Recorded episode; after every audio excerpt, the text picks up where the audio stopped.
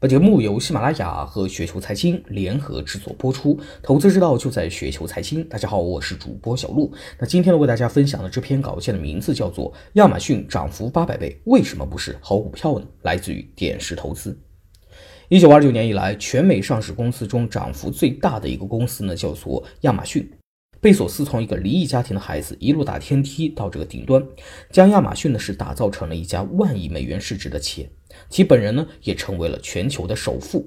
许多人呢，从这个后视镜看啊，如果从上市第一天就相信了贝索斯的 Day One 的梦想，一直买入并持有到今天，那么今天呢，早就财富自由了。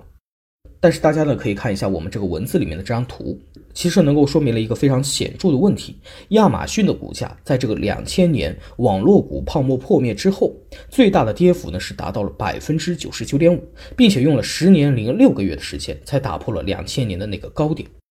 任何一个普通人都承受不了如此大幅度的股价回撤，以及如此长时间的周期的等待。所以，投资最重要的是什么？今天呢，咱们就来聊一聊收益率中最重要的是什么。在投资中呢，我们往往最重视的是资产收益率指标。许多人希望能够重仓一个十倍股或者一个一百倍股。我们以亚马逊作为一个资产例子啊，当这个资产呢在过去二十年的年化收益率达到了百分之三十七，股价涨幅超过了八百倍的时候，你一定会认为这就是过去二十年最好的资产。然而，如果我们仔细看亚马逊的表现，在两千年网络股泡沫崩溃的时候，股价出现了百分之九十九点五的跌幅，跌幅呢和其他的互联网泡沫公司有过之而无不及。那在这个时候，持有人又如何相信亚马逊不会最终倒闭退市呢？第一次互联网公司真正最后杀到移动互联网的，也就是亚马逊和 Presley。那么亚马逊为什么又不会是下一个雅虎、美国在线、戴尔电脑呢？即使一个投资者坚信贝索斯一定是那个天之骄子、天选之子，但是在持有亚马逊长达十年的过程中，才慢慢看着公司的股价从这个废墟中爬出，中间还要经历一次地狱一般的2008年的金融危机。那个时候，大家都认为美国股市会经历一次1929年一般的大萧条，美国前五大的投资银行挨个面临破产风险，世界末日就在眼前。在经历了这一切之后，才能慢慢享受到亚马逊的股价起飞。特别是在过去几年，在 AWS 云业务呢逐渐成长起来，Prime 会员体系的护城河越来越强，以及新零售的布局等等，在经历了这样一个长时间的折磨后，才能够品尝到这个甘露。那么问题来了，谁真正的能够从头到尾从亚马逊身上赚到这个八百倍呢？估计呢有三种人，哪三种呢？第一种，持有公司股票无法抛售的员工；第二种，把股票忘记的人；第三种，傻子。对于任何正常的投资者来说，是没有可能从头到尾经历这种磨难的。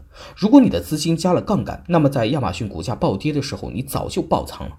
那说了那么一大圈儿，对于投资人来说，到底什么是最重要的呢？我的理解是呢，波动率很多时候比表面的涨幅更重要。能够让你赚到钱的，一定是长期波动并不大、最好不断向上的资产。一个资产或者股票，如果每年不出现回调，稳步向上涨百分之二十，你会一直持有，吃到完整的这个收益率，这个才是最有价值的。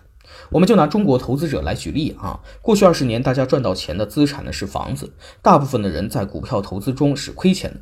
难道股票真的是很差的资产吗？又不是。如果在 A 股成立的时候等额买入所有的资产。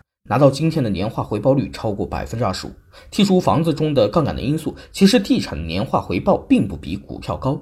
但是房价过去呢是属于向下波动很小的资产，最终的结果是投资房子的人能够长期的持有，获得资产的整体的回报；投资股票的人追涨杀跌，百分之七十以上的人亏钱。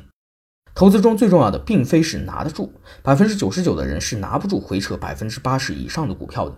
那些看上去几十倍、几百倍的涨幅，其实和大部分人无关。投资的核心，风险控制。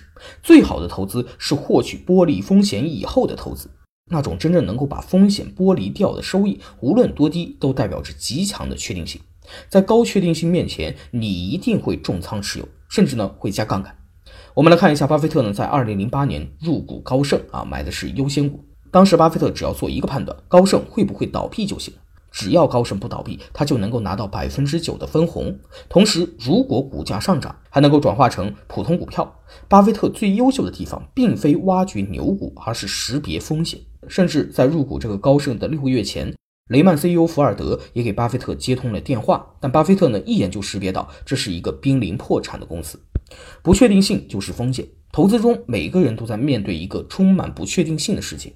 当亚马逊的股价跌了百分之九十九之后，你怎么能够确定未来会成为一个一万亿美元的公司呢？你怎么真的相信贝索斯的初心就能够带领公司走出泥潭？